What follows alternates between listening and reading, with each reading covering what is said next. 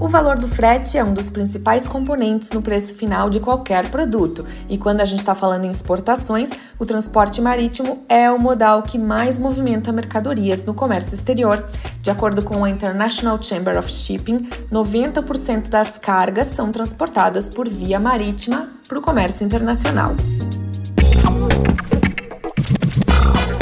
Somos Móveis, o podcast do Cindy Móveis Bento Gonçalves. A análise dos nossos especialistas para temas que impactam o setor moveleiro.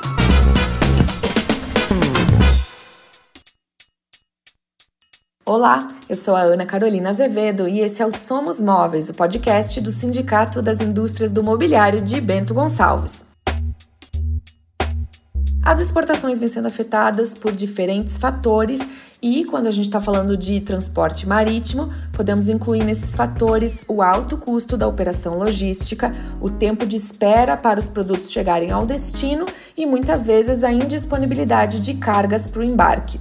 Hoje nós conversamos com o Marcelo Brandão, cofundador e CEO da Talura, um marketplace de fretes internacionais. A empresa realizou nesse mês de junho uma pesquisa que teve a colaboração de 18 entidades setoriais, incluindo o Sim de Imóveis, e mais 90 empresas com presença no mercado internacional.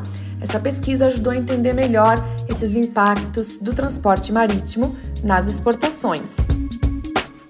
Marcelo, o que se descobriu com a pesquisa foi um aumento médio de 93% no valor do frete marítimo, isso só nos últimos três meses. Quais são os fatores que têm causado esse forte aumento e de que forma as empresas podem olhar melhor para essa informação? Boa pergunta. Então, assim, na verdade, hoje a gente tem acontecendo, no, principalmente no Brasil, né, mais acentuado, é, acho que é a maior crise logística que já passamos aí nos últimos 11 anos, nos últimos 100 anos. Então, a gente tem hoje um cenário onde exportadores e importadores não têm equipamento e não têm espaço para embarque, e os fretes têm aumentado em média ali 93%. Então, assim, é um número que aumentou muito os valores, é, tem tido realmente muito problema quem tem carga para exportar ou importar. É, o principal fator que tem gerado isso é o afunilamento dos uh, portos do sul e do sudeste.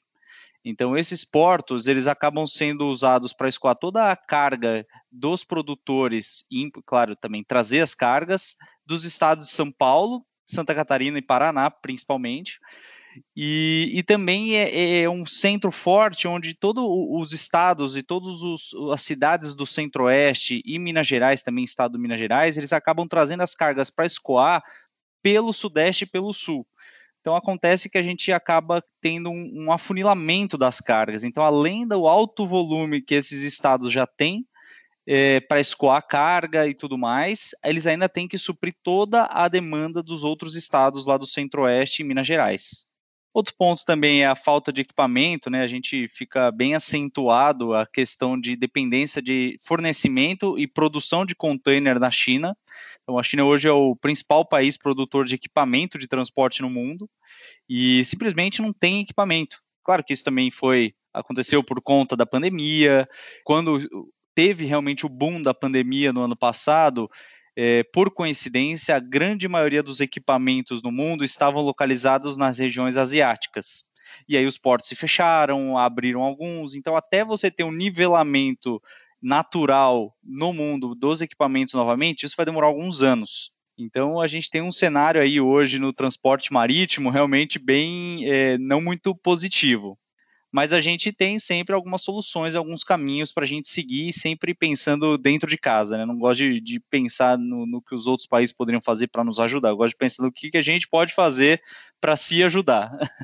Bom, e aí antes da gente então descobrir o que, que nós podemos fazer para nos ajudar, gostaria de entender, vocês é, reuniram entidades de diversos setores produtivos para tentar compreender melhor qual é o entendimento e a influência do transporte marítimo na, nas operações de exportações. O que, que vocês descobriram? Quem são essas entidades que puderam ter é, lugar de fala nessa pesquisa? Bom, a gente realizou realmente uma parceria né, com o apoio né, de 18 entidades setoriais, assim de imóveis incluída, e assim, de todos os segmentos. Então a gente tem desde Abiarroz, Abimap, IBRAE, então a gente tem uma, diversas uh, entidades setoriais representando diversos segmentos hoje de, de produção e de transporte internacional, né, de tipo de produção. Então assim, a gente teve a participação delas para justamente a gente conseguir, primeiro, validar tudo o que a gente tem observado, principalmente como Talura também, né, a empresa que eu, que eu represento e que nós fundamos, que a gente tem visto isso no dia a dia. Então a gente acaba sendo realmente um, um termômetro da economia também na Talura e a gente queria validar isso com gente, as entidades setoriais, todos os segmentos estavam sendo afetados com o que a gente estava vendo. E a pesquisa ela chancelou exatamente isso. Então ela mostrou que não importa qual o segmento hoje no Brasil está sendo afetado gravemente pelos altos preços, falta de espaço e falta de equipamento para embarque. E assim, um número alarmante também, não sei se eu posso entrar já, mas só um highlight é, 60% dos pesquisados estão perdendo vendas internacionais por conta desse problema no transporte marítimo, e foram cerca de 90 empresas pesquisadas. Bom, pelo que a pesquisa aponta, um fator crítico é que 57% dos entrevistados disseram que já perderam vendas devido a esse problema marítimo atual. É, a pesquisa ouviu empresas e entidades de diferentes segmentos, o Sindimóveis entrou aí como representante do setor moveleiro. Existe alguma especificidade na pesquisa em relação ao impacto para o segmento de imóveis em si? Olha, a gente conseguiu fazer uma leitura num panorama geral, tá? Eu não vou ir diretamente no ponto da do setor moveleiro. Né, mas eles se enquadrariam, né, o setor moveleiro ele se enquadra no, no, no aspecto de carga geral, né, para a questão de transporte marítimo. Então, cargas gerais e cargas é, a granel, cargas refrigeradas, todas elas estão passando por esse mesmo problema nas mesmas proporções. Então, hoje não tem um segmento hoje de atuação que está indo melhor que os outros nesse aspecto, tá? De ter sucesso com os transportes marítimos. Uhum. Mas o bom é que é, esse setor moveleiro ele tem uma característica muito importante, que ele depende muito dos próprias indústrias. Então, vocês, é, essas indústrias elas têm um controle muito bom da, da produção e elas podem se adaptar mais facilmente do que outras indústrias, do que, por exemplo, arroz, que depende de clima, depende de plantio, depende de safra. E se você tem a safra ou não, você vai ter que colher de qualquer qualquer jeito. Agora, os móveis, é outra forma de atuar, né? Uma vez que você sabe que está tendo esse problema, você reduz um pouco a produção, ou você prolonga a produção, produz depois e, e faz todo o booking um pouco mais para frente, você consegue ter um manuseio, uma flexibilidade maior do que alguns tipos de indústrias. Então é muito positivo também. Bom, o Sindimóveis sempre costuma se posicionar é, diante das suas indústrias associadas, estimulando as exportações como um projeto realmente de longo prazo para a subsistência das empresas no mercado global. Então, esse é um tema que, de fato, interfere na realidade das nossas empresas aqui. O que, que surge Uh, diante da pesquisa de vocês como oportunidades ou de que forma as empresas podem melhor se posicionar para tentar driblar essa questão do transporte marítimo com as dificuldades que estamos enfrentando. Perfeito. Então, assim, a gente tem alguns uh, pontos né, que a gente vê de soluções, e isso em um âmbito mais nacional, né, do, do mercado brasileiro conseguir melhorar essa situação toda, e a gente separou elas em três etapas, né? Uma seria de longo prazo, uma de um pouco médio, longo prazo e uma um pouco mais curto prazo, que eu acho que esse é o ponto que que você gostaria que eu trouxesse com certeza. É, então, assim, a gente tem o longo prazo, a, a, o Brasil, né, o governo, enfim, incentivando a a migração de indústrias de container, de fabricação de equipamentos aqui no Brasil, que a gente vai ter uma, uma série de benefícios, né? Conseguir até comercializar isso, gerar um monte de emprego, vai ser muito bom isso no longo prazo. No médio e longo prazo, a gente tem uma opção de o governo dar alguns benefícios fiscais com relação à redução de SMS, uh, incentivos para alguns armadores, né, companhias marítimas, para operarem melhor e com mais rotas em portos do norte e nordeste. Porque ao mesmo tempo que você, com os fretes e com a situação atual, muitas vezes você inviabiliza uma, um transporte internacional, uma exportação, você acaba viabilizando outras opções que antes não eram viáveis por conta desses custos. Então você acaba podendo embarcar de portos alternativos, até em outros países, tem clientes hoje que usam até portos de outros países, outros países para fazer esses embarques. Uh, você pode fazer uma logística doméstica, levar essas cargas, por exemplo, que estejam localizadas no sul, por exemplo, em Bento Gonçalves, por exemplo, levar elas para portos mais ao norte, por mais que seja uma distância maior, mas pode ser que esse custo faça sentido agora por conta desse aumento aí de 300% quase nos aumentos dos fretes. Então, isso é tudo que tem que ser estudado.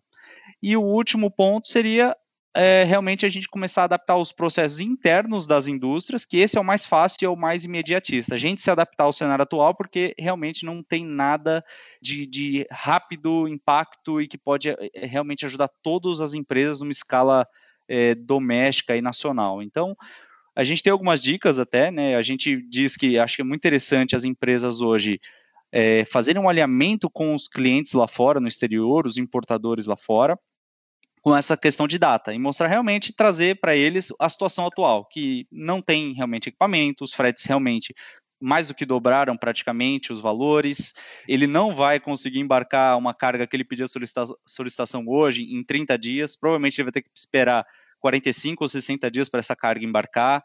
Então, assim, acho que essa transparência com o seu o cliente lá no exterior vai ser muito fundamental e jogar abertamente, porque é um tema que já está na mídia, então também pode ajudar muito essa questão de estar na mídia. Programar, eu acho que outro ponto muito interessante é as empresas programarem com pelo menos 45 a 60 dias de antecedência os bookings para embarque pelo menos. Gente, na pesquisa que a gente fez, só duas empresas de 90 costumam utilizar 45 a 60 dias de antecedência. O restante utilizam 30 ou até 15 dias.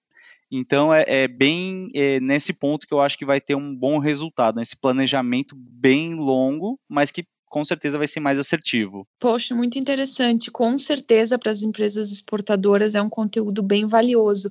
Marcelo, se tu quiseres deixar as redes ou o canal preferencial da Talura para empresas que queiram acessar ou aprofundar um pouco esse conhecimento. Com certeza. A gente tem bastante conteúdo lá no nosso blog que a gente cria para justamente trazer o tema de exportação e importação de uma maneira mais leve, não tão técnica, porque a gente sabe que quando fala termo técnico de exportação, o cabelo já arrepia. Então a uhum. gente gosta de trazer isso de uma maneira bem leve para quem quer começar, quem já exporta, a gente dá muita dica, a gente traz bastante pesquisa do que a gente vê. Então o nosso site é www.talura.io. Então, se vocês quiserem, lá tem todas as nossas redes sociais, vocês podem dar uma olhada no que a gente faz, no nosso trabalho. E se tiverem qualquer dúvida, qualquer coisa que a gente puder ajudar, é, qualquer empresa, né, com alguma dica, alguma sugestão, a gente está sempre aberto a ajudar, isso não tenha dúvida, viu, Ana? Lembrando também que o Sindimóveis tem o seu comitê internacional, que está sempre em busca de melhores oportunidades para as empresas que são exportadoras e também aquelas que desejam acessar o mercado internacional. Outras notícias que estão impactando o setor moveleiro.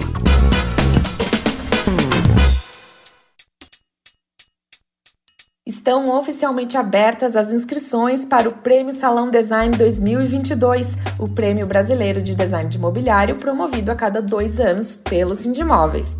Podem participar estudantes e profissionais de design, arquiteturas e afins que assinem projetos próprios ou destinados à indústria e ao varejo. O Prêmio Salão Design tem o patrocínio de Bresmacol, Bernec e Interprint do Brasil.